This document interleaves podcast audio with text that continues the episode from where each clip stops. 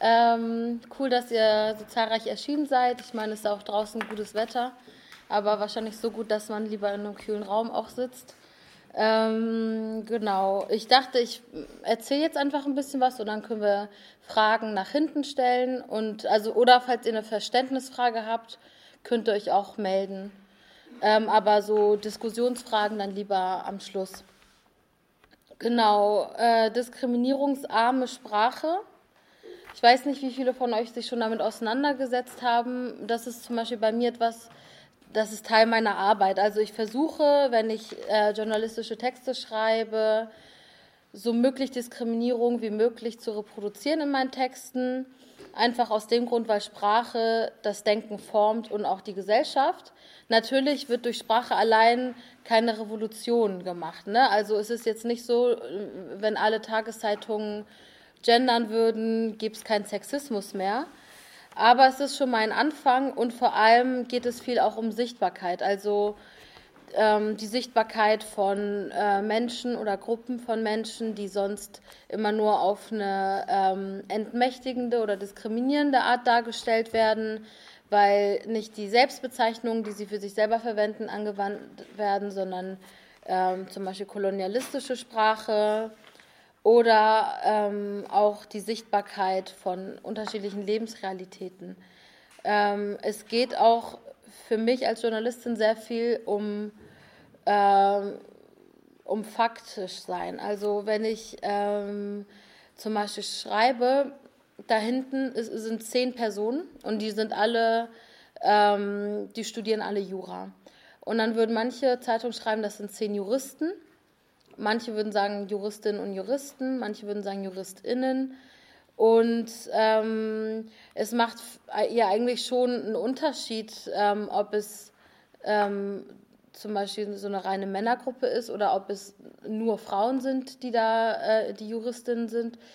Ähm, nicht nur wegen der Sichtbarkeit, sondern oft auch wegen der Fakten. Also äh, Geschlecht spielt ja auch oft eine Rolle in der Tätigkeit, ähm, die ausgeübt wird oder so. Oder wenn gesagt wird, ähm, das ist die einzige weibliche Künstlerin oder der einzige weibliche Künstler. Wenn man einfach ähm, präzise schreibt, dann musst du nicht schreiben, das ist die einzige weibliche Künstlerin, sondern das ist die einzige, Künst, einzige Künstlerin, weil weiblich ja schon da drin in, in, impliziert ist. Ähm, genau, ich würde jetzt einfach mal auch zum Beispiel ähm, dazu anregen wollen, zu hinterfragen, wessen Wörter benutzen wir eigentlich? Also wessen Sprache äh, nutzen wir und ähm, an wessen Norm, ähm, an wessen Norm ähm, richten wir uns, wenn wir sprechen? Also benutzen wir Wörter, die irgendwie aus der Kolonialzeit oder aus der NS-Zeit sind, die sehr geladen sind ähm, und nicht einfach so in einem neuen Kontext für sich stehen können. Oder verwenden wir Wörter aus Communities, die oder Sprache aus Communities, die emanzipatorisch sind.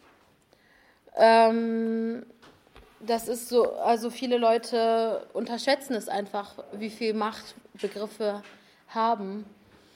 Mm, und ich würde jetzt zum Beispiel mit Gender mal anfangen als Kategorie. Und es gibt so na, unterschiedliche Kategorien, die eben mit diskriminierungsarmer Sprache zu tun haben. Gender ist eine davon.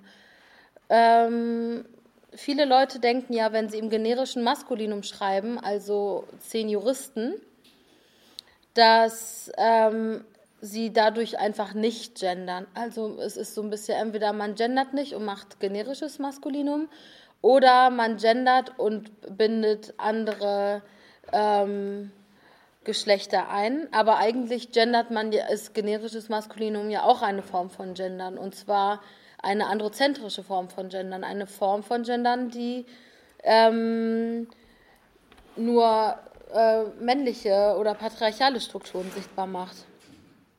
Ähm, oder den Platz gibt und ähm, manche Leute sagen dann, okay, dann machen wir eine Doppelnennung, Juristen und Juristinnen oder Juristinnen und Juristen. Ähm, das ist eine Möglichkeit, die den weil viele auch immer so sagen, der Sprachfluss sollte nicht gestört werden. Ich schreibe hier ein paar Sachen an die Tafel.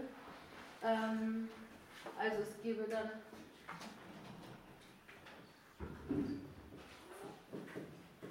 Juristen und Juristinnen. Und dann musst du halt jeden Begriff, den du genderst, der irgendwie so mehrere Leute nennt und so allgemein bleiben soll, immer doppelt nennen. Das macht, das ähm, ist vom Lesefluss her flüssig, aber es nimmt auch ein bisschen Platz weg. Das ist so ein bisschen die Frage, wie viel Platz hat man im Online-Journalismus. Ist es ja egal, ob du jetzt 10% länger äh, bist oder nicht, aber im Printjournalismus kommt es ja manchmal so um jedes, auf jedes einzelne Zeichen an. Und dann kannst du schon ziemlich viel sparen, wenn du nicht ähm, alles doppelt nennst. Aber das ist so die Variante, die Leute wählen, die sagen, ich möchte, dass es trotzdem irgendwie literarisch bleibt.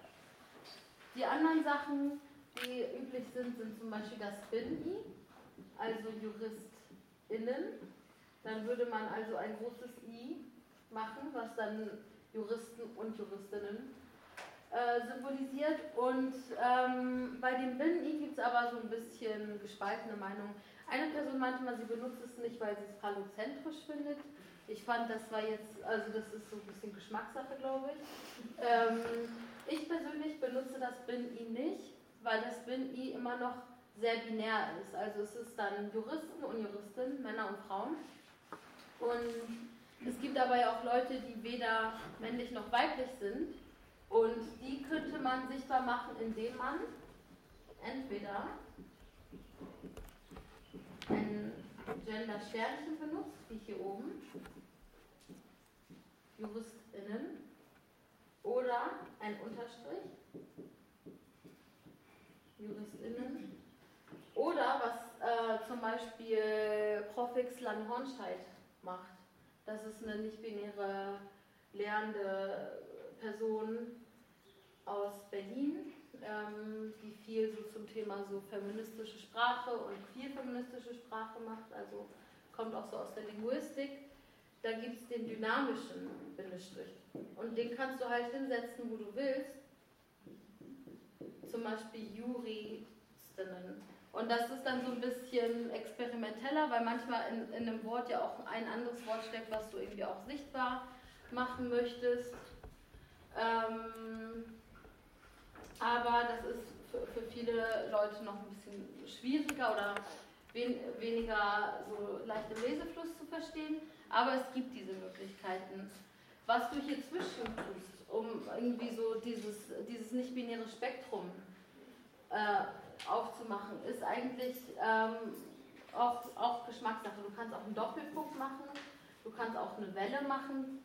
Ähm, zum Beispiel Margarete Stokowskis Buch ähm, Untenrum frei gab es ja so einen, Ste so einen richtigen, Ste äh, so, so einen, nee, es war kein Stern, aber es war ein X, was halt zum Layout gepasst hat. Also ähm, das ist ähm, so ein bisschen die Geschmackssache. Manche sagen, der Stern geht so in alle Richtungen und hat dann irgendwie so ein Spektrum. Manche sagen, der Unterstrich macht so noch eine neue Ebene, auch wenn der viel viel reinpasst. Manche sagen, sie mögen den Strich nicht, weil alles so, so ein bisschen, dass so ein bisschen die Restmüllkiste wird und alles andere fällt dann so drunter. Ähm, aber es ist eben ähm, Geschmackssache. Genau. Ähm, manche Leute äh, stören sich daran, dass ähm, irgendwelche Sternchen oder Unterstriche in Texte reingeballert werden, weil sie sagen, das macht den, ähm, das mache den Text unverständlich. Aber es ist tatsächlich eigentlich nur eine Gewöhnungssache. Also ähm, am Anfang ist es oft ungewohnt, gerade wenn man selber auch schreibt und damit anfängt. Aber eigentlich ähm, ist also es ist eigentlich genauso wie wenn man neue Rechtschreibung lernt oder so und dann halt äh, überlegt, mache ich da jetzt ein SZ oder ein Doppel-S hin. Es ist wirklich eine Gewöhnungssache und ähm, für Leute, die irgendwie ähm, zum Beispiel nicht, nicht binär sind, also binäre Personen, ist es vielleicht egal, ob man jetzt ähm, mit Sternchen gendert oder gar, äh, generisches Maskulinum oder sonst wie, weil sie sagen, naja, ich fühle mich als Frau auch als Jurist angesprochen oder so. Aber für viele andere Leute macht es keinen Unterschied und ähm, das ist so ein bisschen die Frage, wie möchte man auch irgendwie die eigene Sprachpolitik gestalten und wen möchte man damit einbinden oder an wen möcht möchte man es nicht binden. Ähm, dann gibt es natürlich die Frage, was mache ich oder wie schreibe ich über eine Person, die ich nicht kenne, über die ich nicht weiß, ist es eine Frau, ist es ein Mann, ist es eine nicht-binäre Person und wie kann ich umgehen, dass ich irgendwie einfach zuschreibe, okay, die Person hat lange Haare, also ist sie eine Frau oder so. Und da kann man einfach ähm, die Person, wenn man sie benennt, zum Beispiel Juristin, bei dem Stern bleiben, also im Singular nicht JuristInnen, sondern JuristInnen, weil äh, das eben nicht, nicht ähm, in eine bestimmte Richtung gegendert ist, sondern es ist einfach eine nicht-binäre Genderung.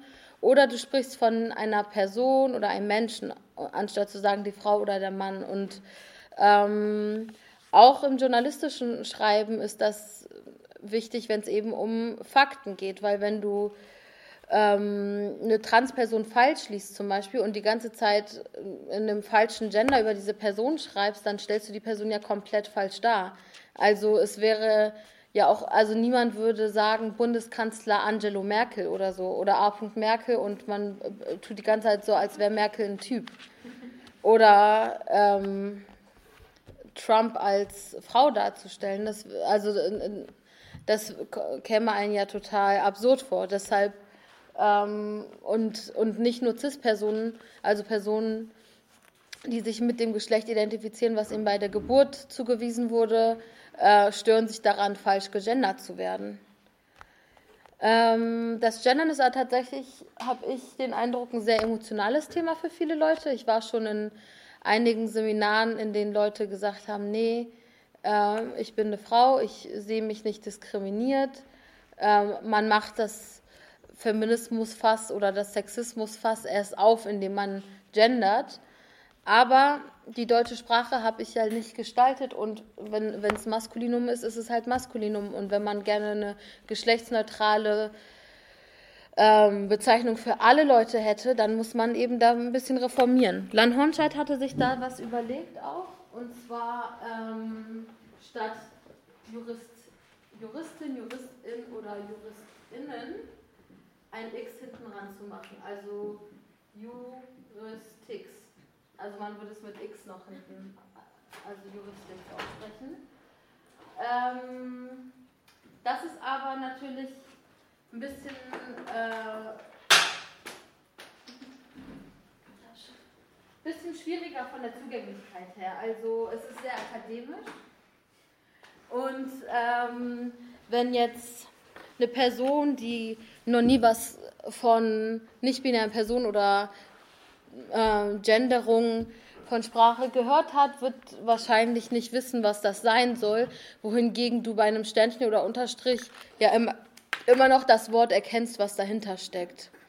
Aber was äh, von Lan Hornscheid so ein bisschen so die größte ähm, Botschaft ist, ist mit Sprache zu experimentieren und kreativ umzugehen und auch einfach zu überlegen, wenn du dich irgendwie mit einer Art, wie, also äh, mit so Sprachregelungen nicht wohlfühlst, kannst du überlegen, wie kannst du das für dich selber ändern. Und du kannst es ja auch flexibel gestalten. Ähm, ich weiß nicht, wie ist es denn bei euch? Müsst ihr, wenn ihr Hausarbeiten schreibt, die gendern? Also gibt es da irgendwelche ähm, Formalia, die besagen, man muss es machen? Gibt es die Formalia? Ich glaube nicht, das ist je nach Dozentin oder Dozent unterschiedlich. Also ich vergebe immer Punkte dafür, wenn jemand gendert. Okay. Jetzt müsste es bei mir gehen. Ja. Also ich glaube, uns wurde damals nahegelegt, äh, zumindest eine Entscheidung zu treffen und die zu thematisieren. Also auch wenn wir, glaube ich, entscheiden, nicht zu gendern, das aber zu thematisieren. Mhm.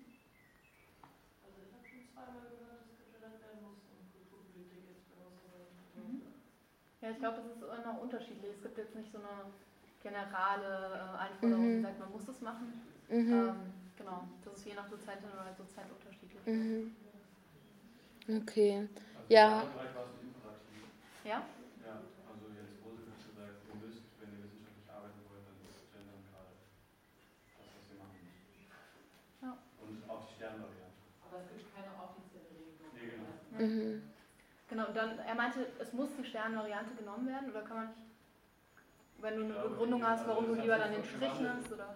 Vor zwei Jahren war es noch, ihr müsst euch entscheiden, und letztes Jahr, oder also letztes Semester hat er dann gesagt, äh, Sterne. Mhm. Ah, ja. Ich glaube schon, dass das ähm, Gleichstellungsbüro der Universität vorgegeben wird, also von jeder Hochschule und Universität. Also früher war das so, dass man das machen konnte, deswegen wollte, aber jetzt geht es ja auch zunehmend dass auch die Mitarbeiter gendern müssen, dann brauchen wir natürlich einen gemeinsamen Konsens. Also das wird dann, glaube ich, vorgegeben mittlerweile. Jede Hochschule entscheidet selbst, wie sie welche Schreibweise sie. Mhm. Ja, also ich kenne das vom journalistischen Schreiben zum Beispiel auch so, dass ähm, in den meisten, außer es sind explizit feministische Medien, gesagt wird, du suchst dir aus, wie du genderst. Aber was halt die goldene Regel ist, ist, zieh das durch, was du angefangen hast. Also du kannst jetzt nicht alle Formen mal so, mal so in dem, im, im einen und denselben Text benutzen, weil das ist ähm, einerseits ähm, ästhetisch nicht so ansprechend unbedingt und es ist auch verwir verwirrend. Und ähm, es, ist, es ist ja wie Rechtschreibung, also man muss sich ja irgendwie für eine einheitliche Form entscheiden, wie man zum Beispiel englische Wörter irgendwie benutzt in dem Text, ob man sie kursiv setzt oder nicht oder in Anführungszeichen oder ganz normal anbindet und du kannst nicht mal so, mal so. Das ist halt einfach, das ist halt einfach eine formale Sache. Und äh, Gender ist aber nicht das Einzige, was irgendwie so in, äh, durch Sprache ausgedrückt werden kann. Es gibt ja auch ähm, Ah, Moment. Ich, äh, ganz kurz noch bei Gender. Ähm, kennt ihr nicht-binäre Pronomen? Habt ihr schon mal davon gehört? Also es gibt ja er, sie und es, aber es würde man ja nicht wirklich für Menschen verwenden. Also was macht man, wenn man über eine Person schreibt, von der man den Pronomen nicht weiß? Es gibt verschiedene Möglichkeiten. Entweder man benutzt die ganze Zeit den Namen, also Anna nimmt Annas Rucksack und stellt ihn auf Annas Schreibtisch oder was auch eine Möglichkeit ist, ist Sia, also sie und er miteinander verschmolzen. Und äh, manche schreiben so.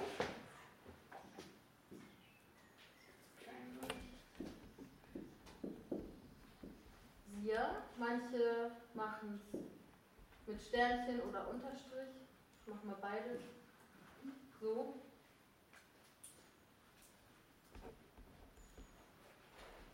Und ähm,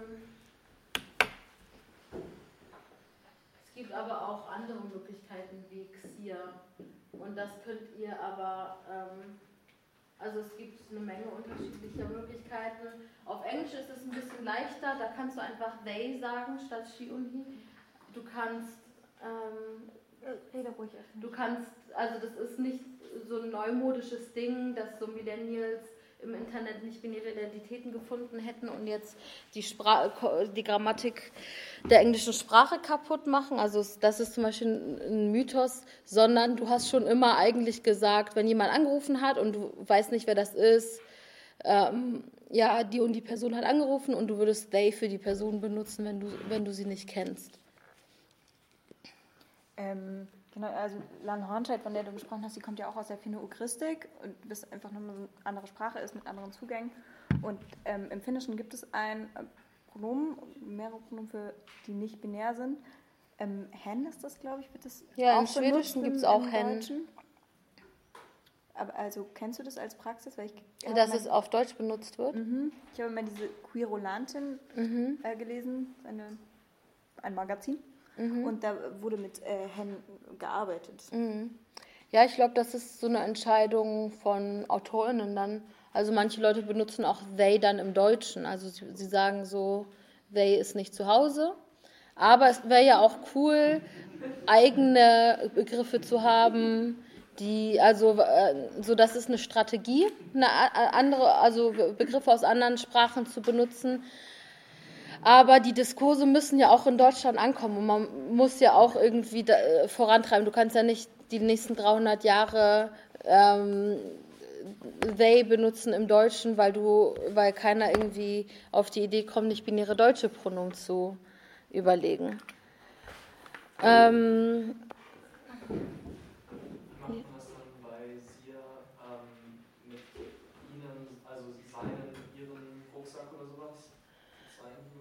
Ja, da gibt es äh, Konjunktionsmöglichkeiten und das ist, ähm, wenn ich mich nicht täusche, weil es gibt unterschiedliche Möglichkeiten.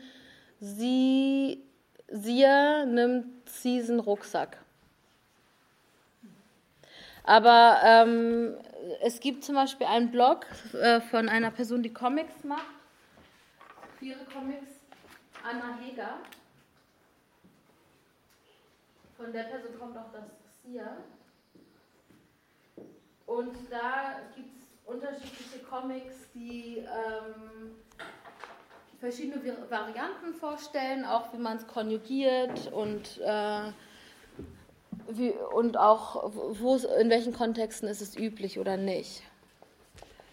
Ähm, aber eben, ihr könnt auch, wenn, euch das Konjugieren schwerfällt, einfach den Vornamen der Person benutzen. Ähm, genau, aber es gibt ja nicht nur Gender äh, und Sprache, sondern spielt zum Beispiel auch Rassismus eine sehr große Rolle. Und ähm, es gibt irgendwie, ähm, also es ist zum Beispiel noch nicht überall angekommen, dass man das N-Wort oder das Z-Wort nicht einfach so benutzt, also rassistische Bezeichnungen für schwarze Personen und für Sinti und Romnia. Ähm, und dass du die nicht einfach äh, in deinem, äh, als ähm, Begriff benutzen kannst, äh, weil es rassistisch, also extrem rassistisch ist und ähm, nicht respektvoll ist. Genauso, du würdest ja auch nicht über eine Frau als ein Weib mittlerweile sprechen, was auch ganz gut ist, aber du, aber da, aber da hat man jetzt schon mittlerweile gemerkt, hm, okay, ist irgendwie nicht so, es ist, ist irgendwie entmenschlichend zu sagen, das Weib hat mir ein Brötchen geschmiert oder so, aber ähm, bei ähm, nicht weißen Personen ist es, ist es irgendwie immer noch so ein ongoing Prozess. Und welche Bezeichnung sollte man benutzen? Da guckt man einfach am besten in die Communities, die auch im Internet vertreten sind, zum Beispiel bei der Braune Mob oder bei der Initiative für schwarze Menschen Deutschland, die haben Glossare online und da kannst du halt nachschauen, okay, schwarze Menschen wollen schwarze Menschen genannt werden und ähm, am liebsten mit einem großen S vorne, weil es keine biologistische Zuschreibung ist, sondern eine politische, ähm, eine politische Selbstbezeichnung. Und ähm, genauso wie irgendwie ähm, das Z-Wort für Sinti-Za und Romnia nicht okay ist. Also Sinti ist ja plural männlich und Sinti-Za ist dann weiblich und Rom, Roma und Romnia ist sozusagen die Genderung, weil das wissen viele Leute meistens auch nicht. Dann bleibt es irgendwie nur bei der männlichen Form stehen und dann ähm, schaut man nicht noch weiter. Und was zum Beispiel ähm, Begriffe sind, die halt, also viele der Begriffe, die rassistisch sind, sind auch extrem schwammig. Also wenn jemand sagt, ein Südländer, also was ist ein Südländer? Wo kommt ein Südländer her? Ist es aus Freiburg? Ist es aus Rom? Ist es Maghreb? Also es ist halt so, es ist halt total unpräzise. Ähm, genauso wie ähm, so koloniale Begriffe wie farbige Leute. Also es gibt den Begriff Person of Color oder People of Color, den kann man auch im Deutschen so verwenden. Ähm, also es ist ähm, zwar immer noch in Deutschland ein bisschen akademisch, aber ähm, das wird auch von nicht akademischen äh, Leuten so benutzt und hat sich mittlerweile schon etabliert eigentlich, also je, mehr oder weniger. Aber man kann ja auch kurz erklären, was es ist, wenn man irgendwie wenn es irgendwie unklar ist, aber wenn es Leute sind, die irgendwie verstehen, wer Adorno ist, verstehen sie meistens auch, was Person of Color ist. Und wenn nicht, haben sie meistens die Ressourcen, es einfach mal kurz zu googeln. Ähm, und ähm, das zweite ist, äh, das dritte ist auch das Thema Behinderung. Weil viele Menschen sind sich immer unsicher, ja, mm, ich weiß, dass man behindert nicht als Schimpfwort benutzen kann, aber sage ich dann, die Person ist behindert, wenn sie eine Behinderung hat oder nicht? Oder ähm, was ist mit Personen, die irgendwie ähm, nicht, ähm, nicht hören können und so, also gehörlose Personen? Da gibt es immer noch sehr viele Begriffe, die diskriminierend sind, die ver verwendet werden. Und da würde ich euch gerne aufs Glossar von Leitmedien verweisen.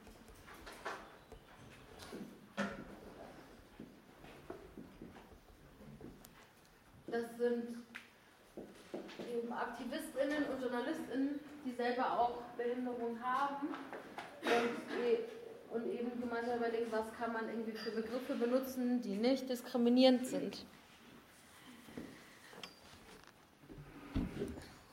Genau. Das wäre erstmal der erste Input oder der Input. Jetzt ist die Frage so ein bisschen, habt ihr erstmal inhaltliche Nachfragen, bevor ihr diskutieren wollt? Also oder? ich hätte direkt eine mhm. inhaltliche Nachfrage mhm. und zwar in Bezug auf Rassismus, äh, mhm. freie Sprache. Beim mhm. Missy Magazin ist es ja so, dass äh, wenn man von weißen Menschen spricht, das weiß kursiv mhm. ist ähm, was ja auch mit äh, der sogenannten Weiß, äh, Weißseinsforschung, heißt es im Deutschen, glaube ich, mhm. oder Critical Whiteness zu tun hat, ist es mittlerweile, du schreibst ja auch für die Taz dort auch etabliert oder verwendest du das dann auch so? Und mm, also ich verwende es. Ich ähm, sage auch meistens, wenn ich äh, über Rassismus schreibe, für Sachen, die nicht Missy sind, ähm, Moment.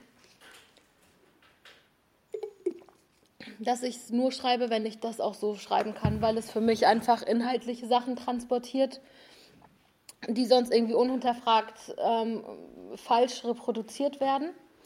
Bei der Taz ist das auch bisher kein Problem gewesen.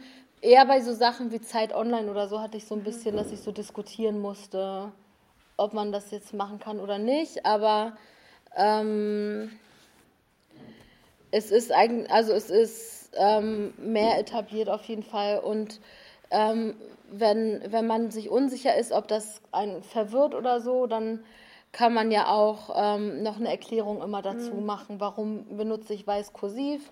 Zum Beispiel, ich mache es, um weiß eben nicht als so ähm, gegebene Norm mhm. darzustellen, sondern um irgendwie auch so, so ein Irritationsmoment und so ein Hinterfragungsmoment auch ähm, hervorzurufen. So ein Bewusstsein zu schaffen. Ja, genau. Ne? Ja. Und du schreibst es dann ähm, kursiv und klein. Und klein aus Gründen, weil es auch nicht um eine biologistische Zuschreibung geht, sondern um eine strukturelle. Mhm. Genau.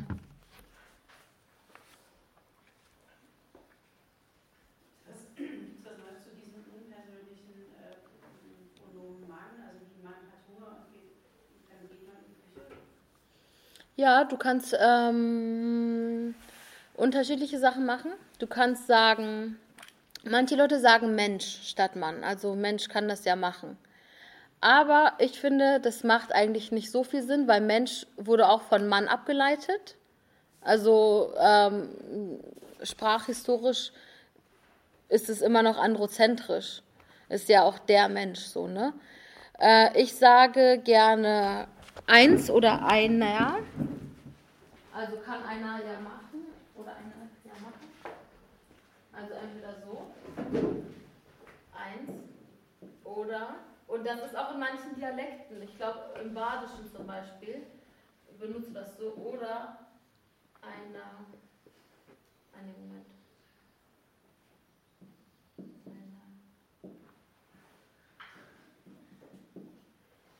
kannst du es zum Beispiel machen. Ähm, Was ich auf Twitter mache, einfach auch um Zeichen zu sparen, ist, dass ich die Zahl 1 benutze, weil dann kann es ja jeder lesen, wie er will. Eins, eine, einer. Und das haben schon viele Queer-Feministinnen übrigens gemacht, bevor dieser letztes Jahr dieser Trend, was ist das für eins live, kam, wo die eins dann irgendwie überall gestanden hat. Habt ihr noch mehr äh, Verständnisfragen erstmal oder sonst könnt ihr auch andere Fragen stellen?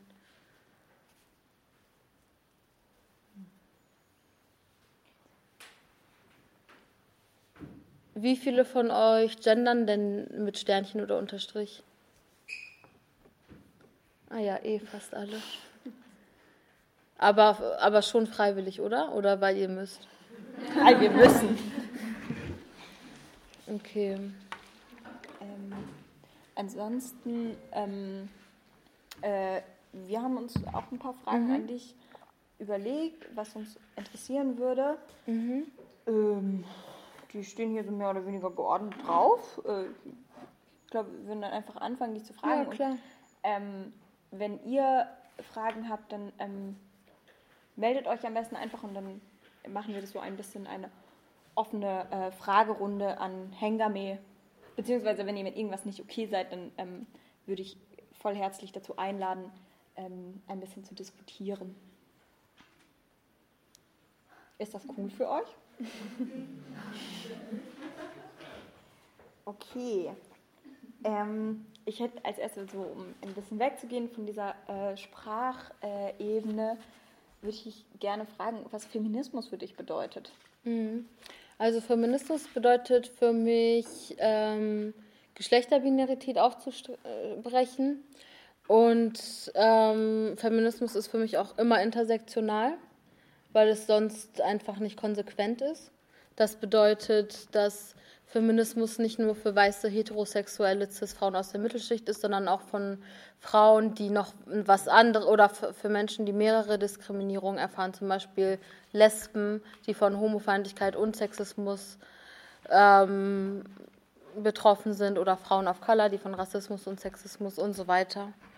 Und es geht im Prinzip um die ähm, komplette Gleichstellung von allen Geschlechtern. Mich würde da voll interessieren, also ich denke, man kann es schon so nennen, äh, dass es irgendwie so einen gewissen Mainstream-Feminismus gibt. Also gerade auch, wenn man jetzt schaut, die Pullis bei HM, wo irgendwie Girl Power oder so mhm. draufsteht. Würdest du sagen, es braucht diesen Feminismus oder ist dieser Feminismus vielleicht auch zu bequem? Mhm. Braucht es den ein Stück weit für ein sichtbar machen oder? Mm, also ich würde sagen, es ist erstmal per se nicht schlimm, wenn Feminismus en vogue ist, mhm. aber er darf halt dadurch nicht verwässern. Also ähm, es passiert sehr oft, dass so feministische und aktivistische Bewegungen kapitalistisch angeeignet und vermarktet werden.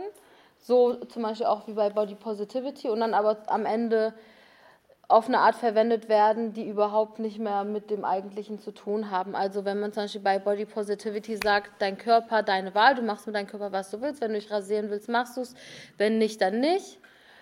Benutzen dann zum Beispiel so ähm, Kampagnen für Schönheits-OPs und sagen, dein Körper, deine Wahl, warum nicht ein Job? Also es wird dann so angewandt.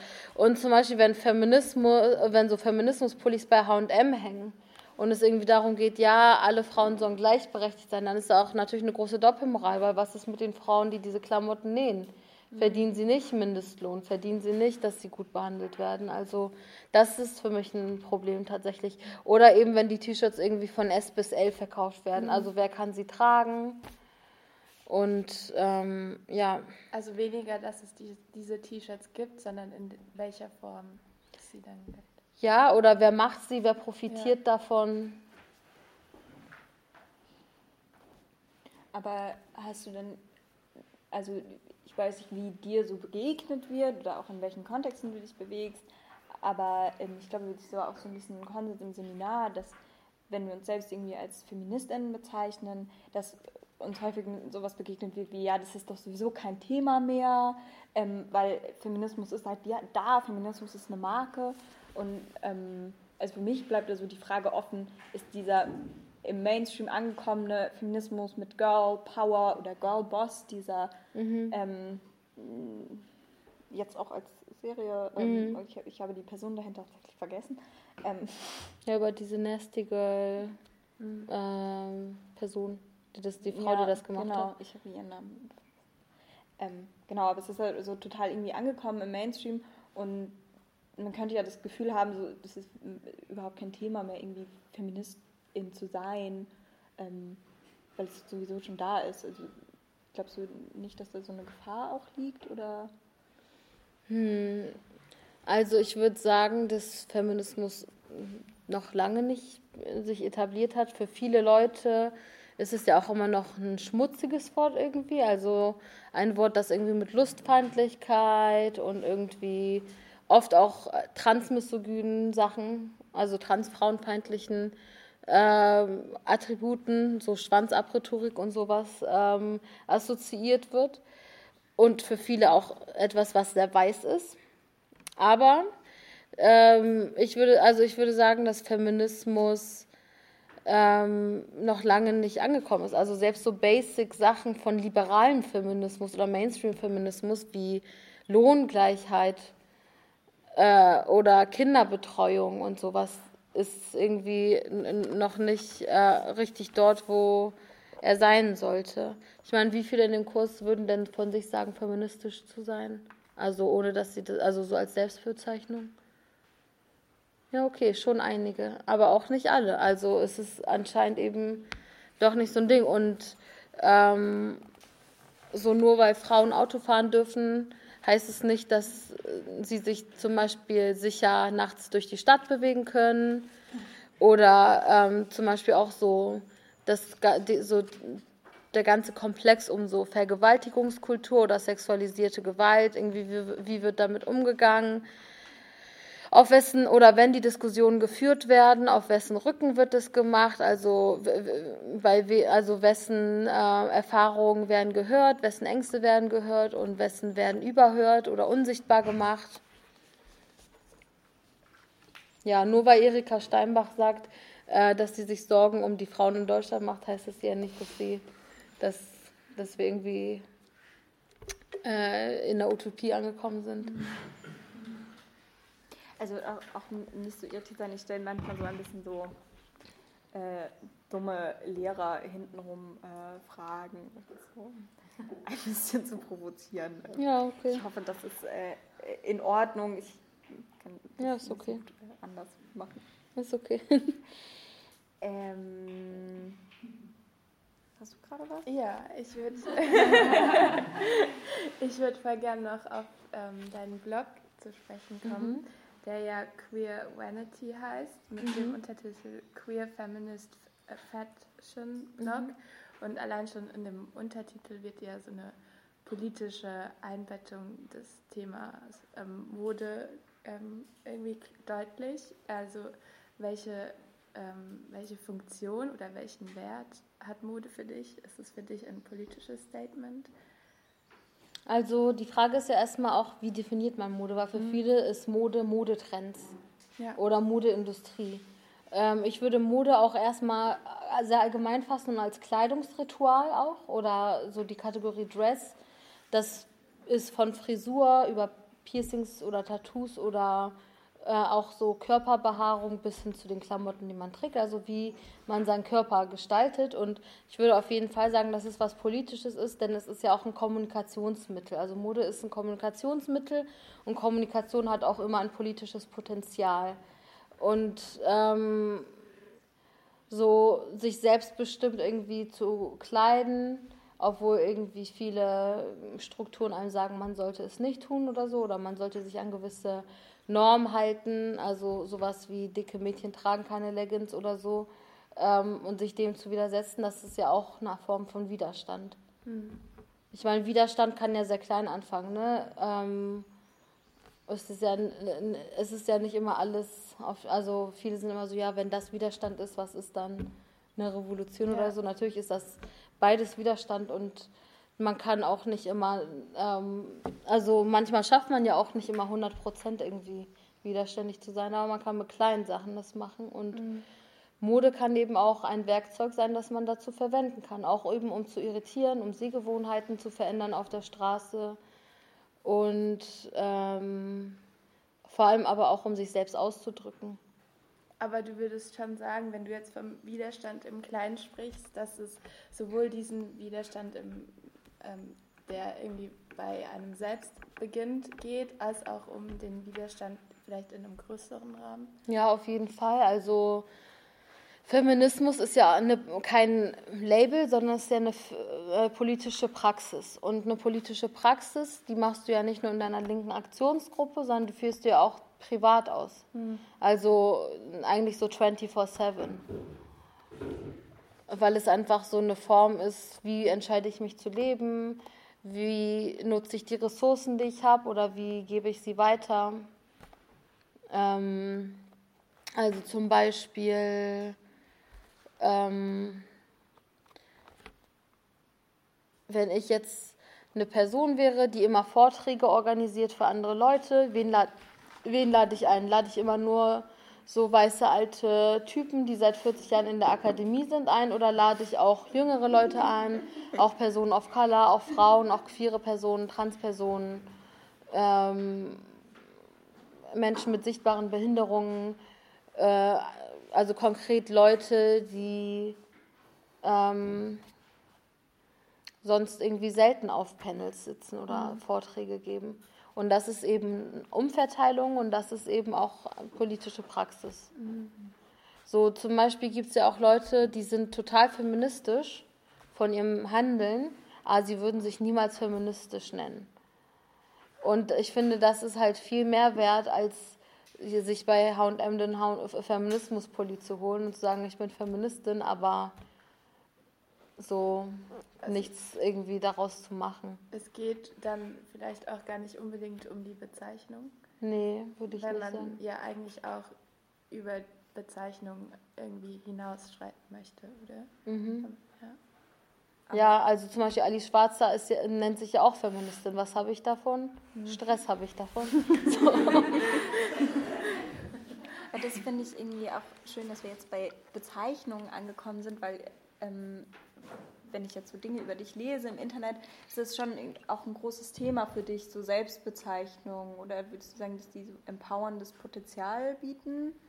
Also ich würde auf jeden Fall sagen, dass Selbstbezeichnungen empowerndes Potenzial bieten. Also gerade zum Beispiel, ähm, im, im, also so Selbstbezeichnungen sich neu auch anzueignen, war ja auch so, schon immer eine queere und feministische Praxis. Also ähm, wenn sich irgendwie dicke Personen selber als dick oder fett bezeichnen, zum Beispiel anstelle von so pathologisierenden Begriffen wie übergewichtig nachzugehen oder so komische Euphemismen oder was auch immer das so sein soll, wie moppelig oder curvy oder also halt ähm, sich etwas zurückzunehmen und zu sagen, so ist es und so will ich das andere das so benennen. Ähm, und Selbstbezeichnungen können ein, einerseits empowern, aber sind vor allem auch etwas, was irgendwie mit Sichtbarmachung zu tun hat. Mhm.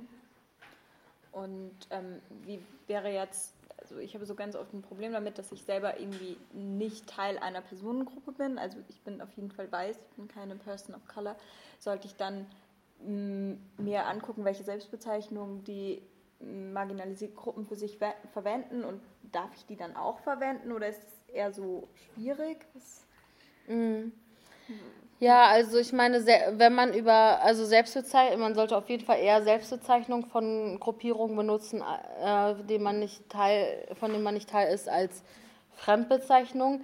Aber es, äh, nur weil wir jetzt den Begriff People of Color haben, heißt es nicht, dass man das jetzt einfach als Synonym für Ausländer benutzen soll. Mhm. Und ähm, die gleichen rassistischen Sachen sagen, aber halt People of Color benutzen. Also das ist halt, das ist halt nicht Sinn der Sache. Ja, ja gut. Das aber voll viele, nee, nee, nee, aber voll viele denken, das ist so, okay, ähm, habe jetzt POC gesagt, dass jetzt ich hab, ich bin jetzt irgendwie politically correct, dann kann ich auch, also ne, mhm. ähm, Ja, aber Selbstbezeichnungen würde ich auf jeden Fall immer anwenden und wenn man sich nicht sicher ist, kann man ja auch irgendwie E-Mails schreiben an irgendwie die Gruppen oder die Websites, von denen man irgendwie diese Infos hat und auch vielleicht einen konkreten Kontext auch geben. Also, ne? Mhm. Mich würde jetzt interessieren, wie du mit Texten umgehst, die du vielleicht schon geschrieben hast und ob du sie nochmal durchscannst nach entmächtigenden Begriffen oder Formulierungen oder Gedanken, wie du da so arbeitest. Mhm. Also einen Text, den ich sozusagen jetzt geschrieben habe, keinen älteren Text und jetzt, ich will den abgeben und gucke nochmal.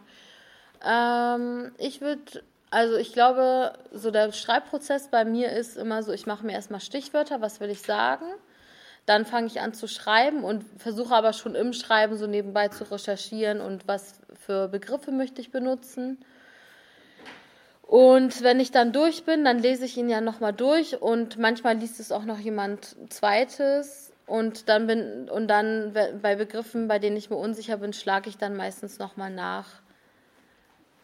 Also manchmal sind ja Begriffe nicht so, so in your face diskriminierend, aber implizieren diskriminierendes. Also es gibt zum Beispiel so viele antisemitische Redewendungen, die immer noch so oft verwendet werden, aber niemand kommt irgendwie darauf, das irgendwie zu hinterfragen oder auch Begriffe aus der NS-Zeit. Also voll viele sagen ja irgendwie so assi oder asozial, um irgendwie ähm, einerseits antisoziale Personen, also Personen, die einfach nicht sozial sind, zu äh, beschreiben und andererseits auch um irgendwie so, so ein, eine klassistische Abwertung zu machen. Und asozial ist ja eine Kategorie gewesen im Nationalsozialismus, in dem viele ähm, Personen, die nicht erwerbsarbeitsmäßig unterwegs waren, also Erwerbsarbeitslose, äh, Lesben, Frauen, die abgetrieben haben, die wurden ja alle unter diese Kategorie gefasst.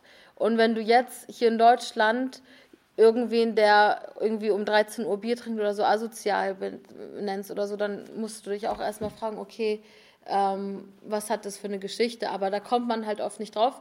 Deshalb ist es auch wichtig, dass man einfach auch, auch mal einander ähm, gegenseitig hinweist auf Sachen, weil man, man ist ja irgendwie nicht mit so einem äh, Wissen geboren, sondern man eignet sich das ja erst an und lernt auch viel und dann kannst du ja sagen, okay, hier den und den Begriff würde ich nicht so verwenden, weil das hat die und die Geschichte. Und da versuche ich eben vorsichtig zu sein. Also was zum Beispiel auch ähm, immer so ein guter Hinweis ist in Sachen Rassismus auch, ist zum Beispiel, wie benutzen wir den Begriff schwarz? Also wenn wir zum Beispiel sagen, wir gehen zum Schwarzmarkt oder wir fahren schwarz, dann benutzen wir schwarz ja als Synonym für illegal eigentlich.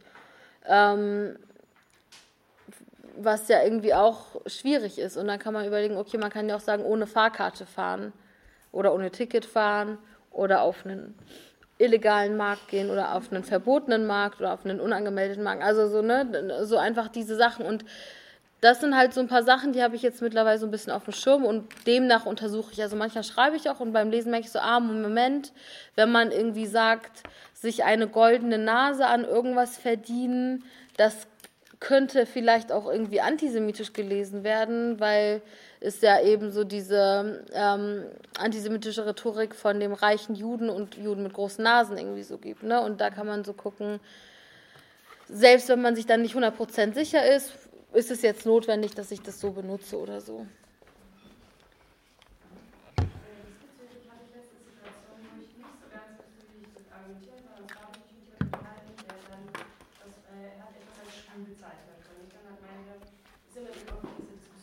Mhm. dass manche Worte eben verletzend sein können oder eben auch nationalsozialistisch geprägt sind. Und mein Gegenüber kam dann mit dem Argument, dem Argument, mit dem ich ja eigentlich fürs Gender sprechen möchte, dass Sprache sich wandelt. Und hat dann mir quasi vorgeworfen, dass wenn er jetzt schwul sagt, dass das schon synonym mit Scheiße ist und gar nichts mehr mit also im Sinne von, das war so ganz abstrakt und das hat mich so umgehauen und ich konnte dann auch gar nicht sagen, also ich konnte das gar nicht widerlegen so richtig, weil ich das so, also weil ich so platt war einfach davon.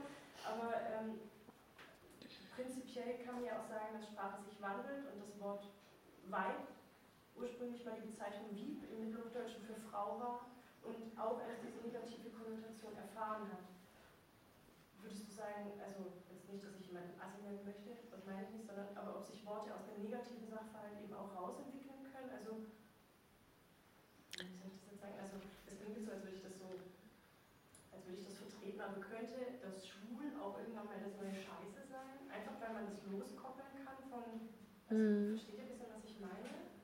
Also, ich finde das auch völlig in Ordnung, aber so kam dann halt mein Gegenüber und hat mir das Mhm. versucht. Ich wusste überhaupt nicht, was ich dem sagen soll, weil das überhaupt in meiner Welt so gar nicht vorstellbar Ja. war.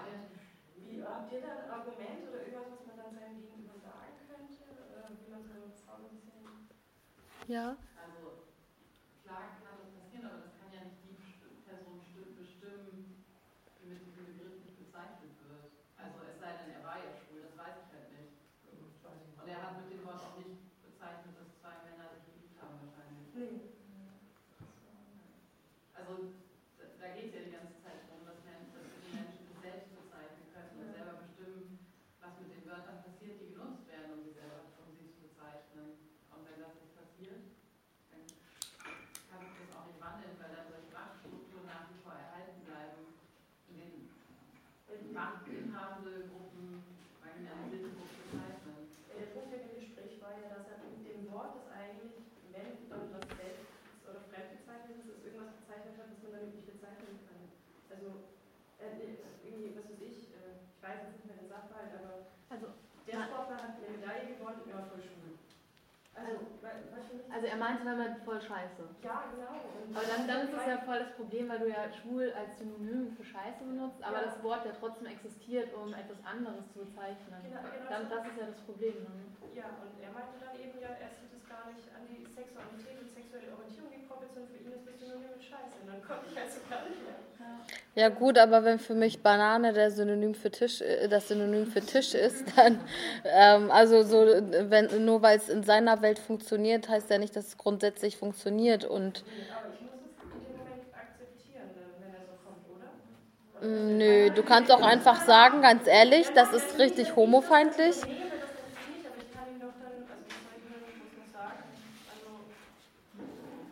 Ja, ich glaube, das ist, also wenn Leute in Diskussionen irgendwie auf ihrem Punkt bleiben und irgendwie nicht einsichtig sind, ähm, ist so ein bisschen, glaube ich, Geschmackssache, was man dann für Strategien dann entwickelt. Also die einen würden sagen, okay, ich rede, meide dieses Thema bei denen. Die anderen sagen, nee, ich werde es jetzt immer sagen, bis der es verstanden hat. Andere Leute löschen die Person auf Facebook und ghosten sie. Aber vielleicht könnte man es ihm so erklären, dass du dann sagst, ich weiß nicht, vielleicht heißt der Max, und dann einfach sagst, ja, das war so Max. Wenn du sagst, das ist so scheiße, um ihn so zu verdeutlichen, was das eigentlich bedeutet, wenn man ein Wort für was benutzt, das dann so Oh, das ist ganz schön fies. Ja, aber dann, wenn das halt nicht versteht, ist das ja eigentlich so Next Step. Aber da steckt ja nicht so eine strukturelle Diskriminierung dahinter. Nee, aber es wäre halt so auf einer ganz persönlichen Ebene erstmal anzusetzen, was das eigentlich heißt, wenn du etwas synonym für Scheiße benutzt, oder? Ja, oder du machst ein bisschen Hetero-Bashing die ganze Zeit, bis er äh, bis so straight das Synonym für Scheiße geworden ist und dann fühlt er sich vielleicht äh, attackiert. Also du kannst ein bisschen so kreativ, glaube ich, so sein und frech sein und ja, es ist oft schwer, wenn man irgendwie in einer Diskussion ist und wütend ist und die Person es nicht versteht. Aber manchmal hilft Leuten auch, dass man ihnen einfach so einen Basic-Link schickt, in dem erklärt ist, warum ist schwul kein Schimpfwort. Also anscheinend muss man ihn dort abholen. Ähm, Wenn wir gerade bei Widerstand sind, da wollte ich nämlich auch noch was fragen eben. Ähm, mir ist letztens eingefallen, dass ich auf Facebook irgendwie so ein, genau, so ein Video von mir gesehen habe. Ich glaube, es war so ein englischsprachiges, ich weiß nicht mehr in welchem Medium, ähm, wo ich dann kurz den, den Kommentarverlauf irgendwie gelesen habe, ähm, wo einfach ganz viele auch gesagt haben, ja, es ist irgendwie total rassistisch, was sie gerade sagt, wegen German Values und so weiter. Ähm, wie oft stößt du eigentlich auf Widerstand und wie gehst du damit um? Mhm. Also ich stoße eigentlich permanent auf Widerstand. Ähm, und wie gehe ich damit um? Es gibt ja unterschiedliche Formen. Es gibt ja erstmal Kritik. Die, die nehme ich mal gerne auf, die lese ich und dann gucke ich irgendwie, ähm, wie kann ich die irgendwie anwenden oder finde ich die irgendwie passend. Dann gibt es aber auch Sachen, also wenn zum Beispiel etwas Kritik sein soll, aber so komplett falsch verstanden ist. Wenn zum Beispiel jemand sagt, Feminismus ist männerfeindlich oder so und das ist die Kritik, dann kann ich mich auch äh, dafür, dagegen entscheiden, diese Kritik anzunehmen, weil ich denke nicht, dass Feminismus männerfeindlich ist und deshalb benutze ich das nicht. Genauso wie so diese ganzen Reverse Racism, Heterofeindlichkeit und so. Und ähm, ich, ich glaube, differenzieren ist eine sehr wichtige Strategie. Also, dass man nicht alles, was man liest, wie ein Schwamm aufsaugt und dann in sich trägt, sondern filtert. Ähm, manche Leute, die zum Beispiel sehr viel Hate-Mail bekommen, haben mir erzählt, dass sie ihre Mails dann nicht selber lesen, sondern sie haben irgendwie Leute, die ihnen nahestehen oder die sich irgendwie, die irgendwie sich solidarisch zeigen wollen und die Nachrichten für die lesen und die guten weiterleiten und die schlechten löschen oder so. Oder die konstruktiven weiterleiten und die bösen löschen so. Ja, aber man muss, glaube ich, ähm, gerade so, wenn man publiziert und irgendwie ähm, weiß, okay, man schreibt für eine Tageszeitung, das werden potenziell viele Leute lesen oder so, muss man sich leider wirklich so eine dicke Haut auch irgendwie angewöhnen. Also das heißt nicht, dass die Gewalt, die man dann, irgendwie erfährt, ähm, legitimer ist oder berechtigter, aber man muss ja auch irgendwie gucken, wie man überlebt. Aber ja, ähm, und Kommentarspalten zum Beispiel gar nicht lesen. Ja, da würde ich, glaube ich, gleich weitermachen. Ähm, genau, also es gibt, du hast ja auch gerade schon Hate-Mail gesagt, Mhm. über diesen Terminus Hate Speech. Mhm. Ähm, wo fängt das für dich an? Oder äh, würdest du sagen, das ist irgendwas, was total im Ermessen von BetrachterInnen liegt und man kann gar nicht so sagen, wo fängt Hate Speech an? Aber für dich hast du ja bestimmt irgendwie so einen Punkt, oder? Hm, Also für mich ist Hate Speech irgendwie so die Verherrlichung von Diskriminierung oder eben so Diskriminierung, die irgendwie äh, versprachlicht wird und äh, an Leute getragen, herangetragen wird. Viele, manche Leute sagen ja, Diskriminierung ist nicht so leicht zu messen. Die, ähm, die einen finden das vielleicht sexistisch und andere finden das nicht sexistisch. Zum Beispiel Sprache, wie man sie gendert. Die einen sagen es ist sexistisch, die anderen nicht. Ist es dann Hate Speech, wenn jemand einen Text schreibt, der generisches Maskulinum benutzt? Wahrscheinlich eher nicht. Aber es ist aber nur, aber es ist ja auch, man muss auch Sachen irgendwie in einem differenzierteren Spektrum betrachten, finde ich. Es gibt ja nicht nur Hate Speech und alles andere ist Utopie oder so, sondern es, man kann auch irgendwie gucken, okay, das ist jetzt vielleicht nicht Hate Speech, aber ähm, trotzdem gibt es da so eine sexistische Grundhaltung in dem Text oder so. Aber also wenn wir jetzt zum Beispiel von Shitstorm reden, wäre das auch für dich Hate Speech? Oder Na, es gibt ja unterschiedliche Shitstorms. Ne? Manche Firmen bekommen ja Shitstorms, weil sie was Diskriminierendes gemacht haben und dann sind die Shitstorms irgendwie, äh, also die, die einzelnen Kommentare oder so sind dann ja nicht irgendwie bring dich um oder so, sondern macht gefälligst ähm, eure Nudeln ohne Homofeindlichkeit oder sowas. Also okay, also Shitstorm kann auch konstruktiv und Na, die Frage ist, was heißt konstruktiv? Es ist jetzt nicht so ein Face-to-Face-Gespräch, äh, was man irgendwie mit guten, also Leuten, die man kennt oder so machen, führen würde. Ne? Aber es ist auf jeden Fall eine, ähm, eine Strategie, die angewandt wird. Und manchmal führt sie zu konstruktiven Ergebnissen und manchmal ist sie, also, also du kannst, es ist halt schwer zu sagen, Shitstorms sind per se gut oder böse. Okay, also als ich dich äh, gegoogelt habe, habe ich äh, sehr viel auch ähm, ja, negative Artikel äh, über dich gefunden und du hast selber auch relativ viel Shitstorm abbekommen oder bekommst es ab, oder? Ja, Ist das, also du sagst, du hast dann einfach so ein dickes Fell und das ist dann die Art, wie du damit umgehst oder Mhm. mh, führt es bei dir auch zu Reaktionen? Und ja, wie gehst du ähm, mit sowas um? Es geht so, es kommt immer ein bisschen darauf an, was ich für eine Stimmung habe. Manchmal gibt es irgendwie, ein, irgendwie, lese ich irgendwas. Ähm, und also früher zum Beispiel, wenn ich auf Twitter oder so in meinen Menschen äh, so richtig absurde Kommentare habe, habe ich die meistens zitiert und, oder mit einem GIF geantwortet oder halt die parodisiert oder so. Mhm. Ähm,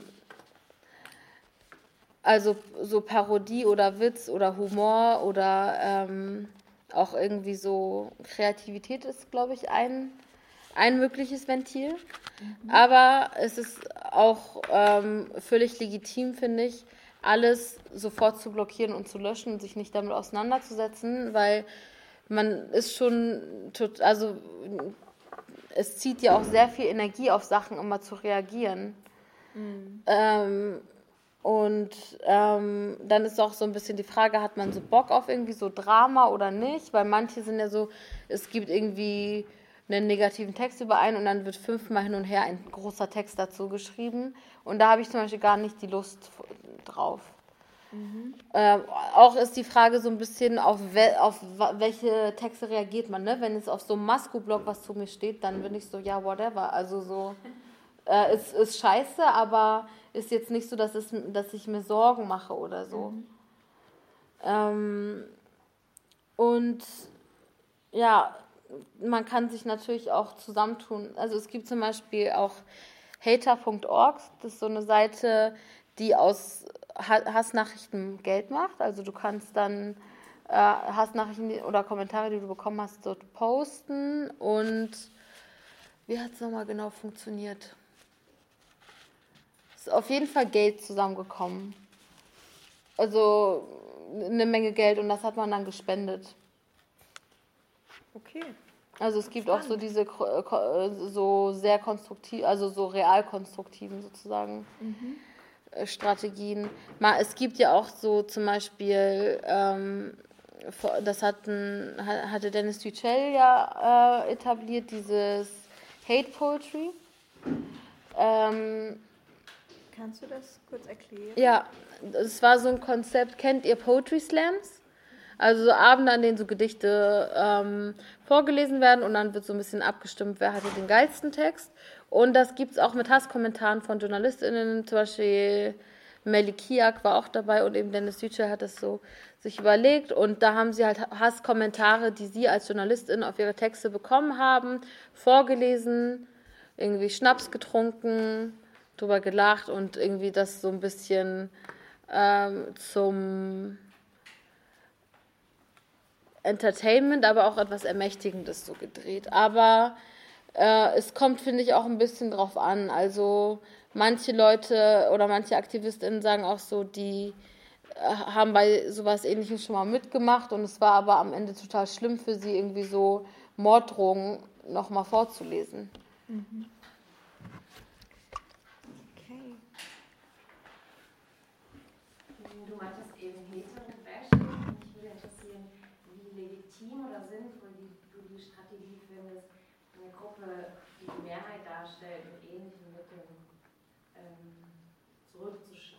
Hm. Das ist eine spannende Frage, weil meistens haben Minderheiten ja nicht die ähnlichen oder gleichen oder vergleich, annähernd vergleichbaren Mittel, um irgendwie so zurückzuschlagen. Also wenn ich jetzt zum Beispiel eine weiße deutsche Person Kartoffel nenne, dann hat es ja nicht so viele Konsequenzen auf ihr Leben. Ähm,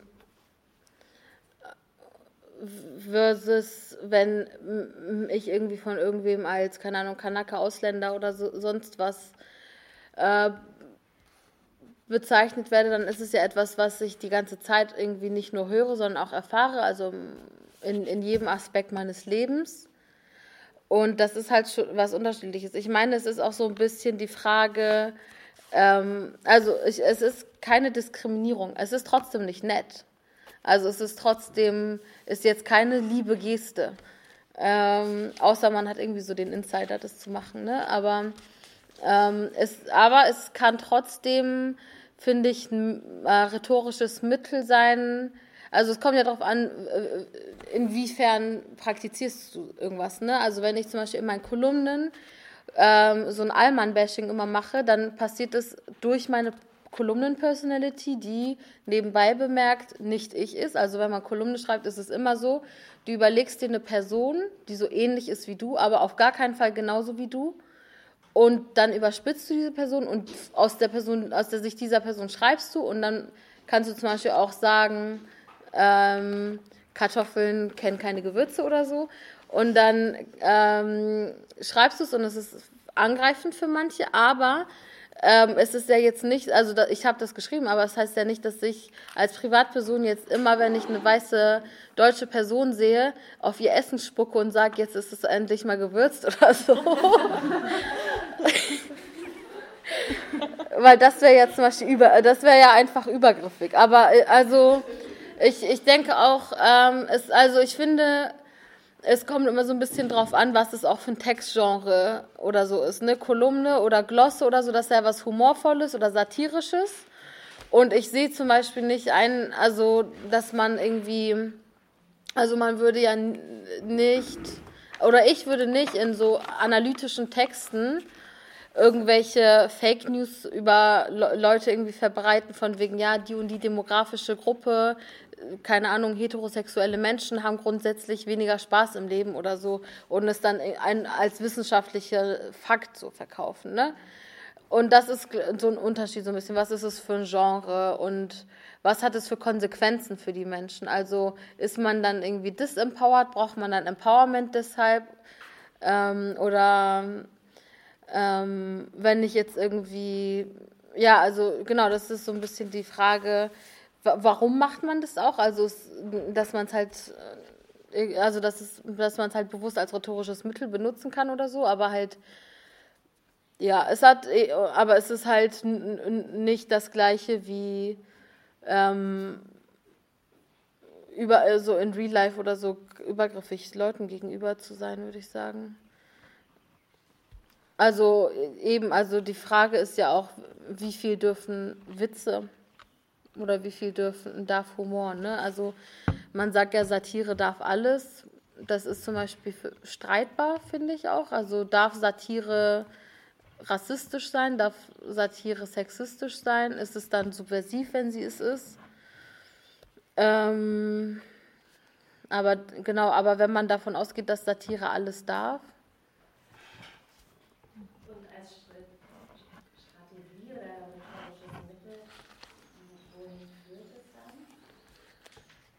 ich glaube, dass du Leuten, die sich selbst immer als so Grundeinstellung oder so ähm, die Norm wahrnehmen, auch mal das Gefühl von so Alienation haben und dann Sachen hinterfragen. Und also so dieses an, geandert werden, um, umdrehen. Also ich würde es so als Paradigmenwechsel sehen. Aber die Frage ist natürlich, wie konstruktiv ist es, ne? Ähm, ich bekomme regelmäßig Leserbriefe, die sagen, wenn in Deutschland alles so schlimm ist, geh doch nach Hause. ich so, wo ich so denke, Kiel ist auch zu Hause, aber äh, Kiel ist auch Deutschland, aber mh, mm, oder die sagen, ich fühle mich verletzt, wenn du Kartoffel schreibst, aber dann denke ich halt auch so, ganz ehrlich, also man, man ähm, man erfährt irgendwie, also wie fragil ist irgendwie Weißsein, dass irgendwie, wenn du jemanden als Gemüse und man muss auch nebenbei sagen, Kartoffeln ist jetzt auch echt kein schlechtes Gemüse. Kartoffeln sind ja Hammer. Sie sind super wandelbar, die können Pommes sein, Kartoffelpüree, ähm, Rührei mit, mit so Bratkartoffeln, das kann so vieles sein und es ist auch wirklich lecker. Das ist was, was fast alle mögen. Es gibt auch Süßkartoffeln. Also so, es ist ja, also weißt du, ich, du bezeichnest die Person als ein Lebensmittel. Du bezeichnest die Person ja nicht als Kothaufen oder so. Also es ist halt so, ähm, ja, oder, oder auch wenn, wenn man zu weißen Deutschen Allmann sagt, Allmann heißt halt auf sehr vielen Sprachen einfach nur Deutsch. Also es ist halt auch Slang, ne? Also es ist jetzt nicht so, ähm, keine Ahnung. Es ist, äh, also man muss einfach, glaube ich, differenzieren ähm, zwischen, wenn jemand irgendwie so schreibt, hahaha, Kartoffeln haben keinen Humor, versus hahaha, alle Kartoffeln ins Gulag. Also es ist halt, das eine ist halt irgendwie so linke Rhetorik, die aber auch sehr viele Sachen, auch, also das Letzteres wird ja auch irgendwie sehr viel in so linken Kontexten so benutzt, so nach der Revolution erstmal alle, keine Ahnung, AfDler das und das und so, ist aber vielleicht auch nicht so cool in einem Land, was so Geschichte, so mit so NS-Geschichte hat, irgendwie von Arbeitslagern oder so, in, nach einer Revolution zu sprechen. Das kann man halt schon eher kritisieren und sollte man auch kritisieren. Aber versus halt so ein, so ein, so ein Spruch wie, ähm, keine Ahnung, äh, humorlose Kartoffel oder so. Ja, ist die Frage für dich beantwortet? Okay. Wie viel Zeit haben wir Noch eine Viertelstunde. noch? Okay. Gibt es noch Fragen? Ich habe sonst noch ganz viele Fragen an dich, Okay. wenn du Lust hast, darüber zu sprechen. Ja, klar. Ähm, aber möchtest du am Ende vielleicht nochmal irgendwie so Zeit haben, irgendwas loszuwerden, was ähm, dir wichtig ist, auf irgendwas aufmerksam zu machen, dann könnten wir das jetzt in die Zeit einplanen. Ich glaube, ich habe schon vieles gesagt. Also. Ich habe jetzt keine Speech noch fürs Ende vorbereitet. Okay. Ähm, genau, du bezeichnest dich selbst ja nicht als Frau, sondern als ähm, ja, Nicht-binäre möcht- Person. ja, möchtest du das ein bisschen näher erklären? Oder vielleicht auch den Prozess irgendwie, wie du da hingekommen bist? Mm, naja, also der Prozess war, ich habe mich nicht als Frau oder als Mann identifiziert, dann habe ich den Begriff nicht-binäre Person gelesen, dann habe ich gesagt, ja, das bin irgendwie ich. Okay, schön. Also ge- geht es hier auch gar nicht so sehr um so ein strukturelles äh, Auflösen von binären Systemen, sondern es hat für dich einfach gepasst. Naja, wenn ich mich, also es ist ja sozusagen meine Geschlechteridentität. Also man sucht es sich ja, also du, du also vielleicht gibt es auch Leute, die sagen, okay, ab heute will ich keine Frau mehr sein oder sowas. Aber ähm, genauso, also du, man würde ja auch nicht Lesben oder Schwule oder bisexuelle Personen fragen, bist du nicht hetero, weil du Heteronormativität problematisch findest, sondern ist halt so. Ja, ich weiß, ich weiß es gar nicht, ob das für mich so. Ähm, also ich glaube, ich fände es voll legitim, irgendwie zu sagen, ich möchte den Begriff Frau für mich nicht verwenden, weil ich an sich das binäre System irgendwie merkwürdig finde. Und deswegen ähm, tue ich das jetzt nicht. Ja, nee, klar, kann, also äh, du kannst ja alle möglichen Gründe haben, dich als etwas zu identifizieren oder nicht, aber bei mir war es nicht so. Okay. Ähm, genau, du hast ähm, in der Skandinavistik auch studiert und äh, in, in Linköping gelebt. Hast du in Schweden so einen anderen Umgang mit dem Thema Gender irgendwie erfahren oder bietet das Schwedische vielleicht sogar, hast du ja schon angeschnitten, es gibt das Pronomen hen, Mhm. bietet es da andere Möglichkeiten an? Ja. Also Schwedisch ist zum Beispiel im Gegensatz zum Deutschen so, dass die Substantive nicht gegendert sind, sondern äh, im Neutrum sind. Also in dem Fall, wenn man jetzt auf die Tafel gucken würde, Juristix wäre einfach bei allen. Also Beckix, Juristix, Studentix oder Studix. Ähm, und das erübrigt schon mal die unnötige Diskussion ums Gendern oder nicht. Und es gibt eben geschlechtsneutrales Pronomen, das aber auch nicht überall respektiert wird. Also manche Leute, es gibt auch sehr viele konservative Leute, die sich darüber lustig machen, aber generell ähm, habe ich das Gefühl, dass so das Thema Geschlechtergleichheit oder so in Schweden ein bisschen weiter verbreitet ist. Ähm, dort ist es auch zum Beispiel nicht so üblich, dass so viele Leute heiraten oder so. Also das ist halt irgendwie in Sachen so Patriarchatshinterfragung ein bisschen weiter. Und ähm, ja, also es ist auf jeden Fall, zum Beispiel es gibt sehr viele ähm, feministische oder ja oder mehr oder weniger feministische Fernsehformate oder Webfernsehformate, die du dir in Deutschland halt nie erhoffen kannst. Oder vielleicht passiert jetzt irgendwie ein bisschen mal mehr, aber es ist halt ähm, nicht so selbstverständlich, dass du Fernsehen gucken kannst und einfach wirklich eine coole Sendung findest. War das, Nee. Doch, Okay. Ähm, vielleicht dahingehend auch die Frage, wir hatten uns vor zwei Wochen oder so überlegt, ähm, welche Bücher für uns irgendwie prägend waren. Mhm. Ähm, vielleicht einfach mal so die Frage an dich, welche Bücher würdest du, wenn wir es jetzt von Fernsehserien und ähm, Mhm. Fernsehserien. Medieninhalten generell haben? Okay. Und Bücher im Sinne von Romane wahrscheinlich, ne? Mm, wahrscheinlich hauptsächlich. oder? Ja.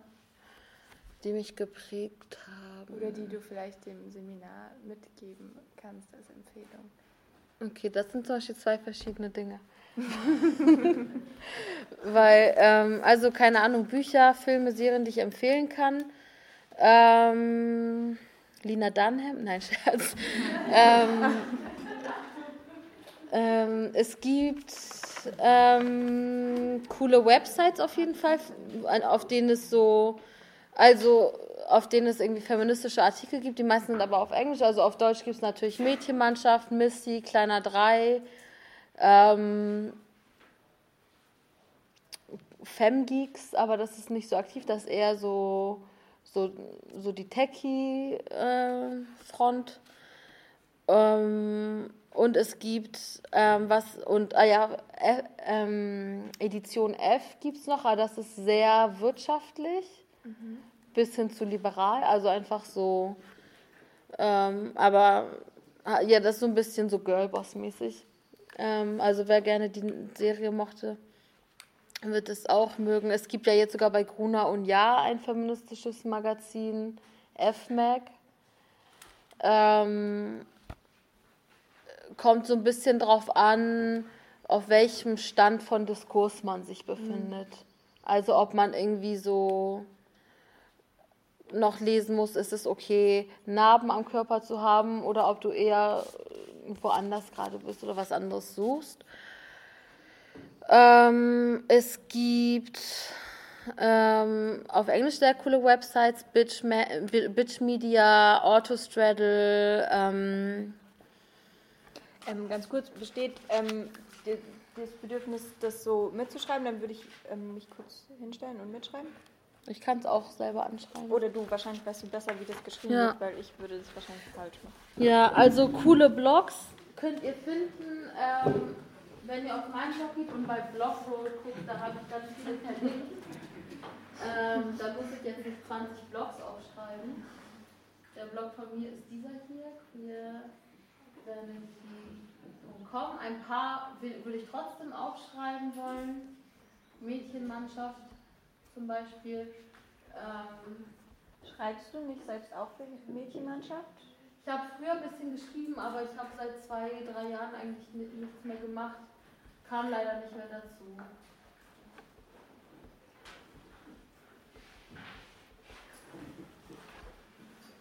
Man kann eigentlich aber auch so Feminist Media googeln und dann findet man auch ganz viel.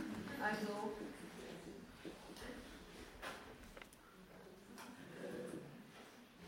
Und sogar auf BuzzFeed gibt es feministische Artikel. Also ähm, mittlerweile oder so beim Guardian oder sowas. Also es gibt ähm, mehr, als, als man erstmal augenscheinlich zu existieren glaubt. So, ne? Aber ja, und Serien, die ich gerne gucke, ähm,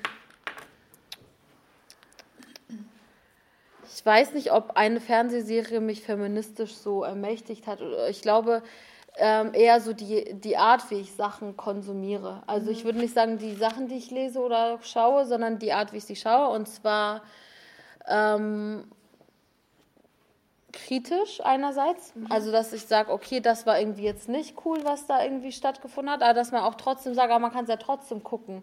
Man kann es ja tro trotzdem mögen. Aber man kann ja auch wissen, dass es irgendwie nicht perfekt ist, weil es gibt tatsächlich nichts, was komplett unproblematisch ist auf der Welt. Und das, zu, das einfach mal so anzuerkennen und dann mit der Haltung Sachen zu konsumieren, ist, glaube ich, schon mal hilfreich. Wir haben noch Zeit für eine letzte Frage jetzt. Mhm. Petto, Ich oder? hätte, also das spielt da jetzt schon rein, also gibt es irgendwas oder mehrere Sachen, von denen du so richtig, richtig dolle Fan bist? Essen. Ähm, meine Friends, ähm, gute Musik. Zum Beispiel, ähm, es gibt so eine DJ, die heißt Bambi mit zwei I am Ende. Die, die macht so Musik für Mickey Blanco auch. Und die macht richtig gute Mixes. Und das sind so Sachen, also ich glaube, so das Zelebrieren von der Arbeit anderer Leute, die ich cool finde, das gibt mir richtig Kraft. Ich glaube, das ist ein sehr cooles Schlusswort. Okay, ja, danke euch allen für eure Aufmerksamkeit. Ich hoffe, ihr habt nicht so krasse Schweißpfützen wie ich hier gerade. ähm, und ja, Ja, dann danke, dass du hier warst. Ja, ja, Dank. danke auch für die Einladung. Danke. Okay, dann überfalle ich dich jetzt noch ein bisschen. Moment. Meinst du die? Also ich Hast du einen? Ah, super. Ja. Well, Ja, ich hatte mussten wir. Genau, er ja. ist auch uns der äh, Julian, noch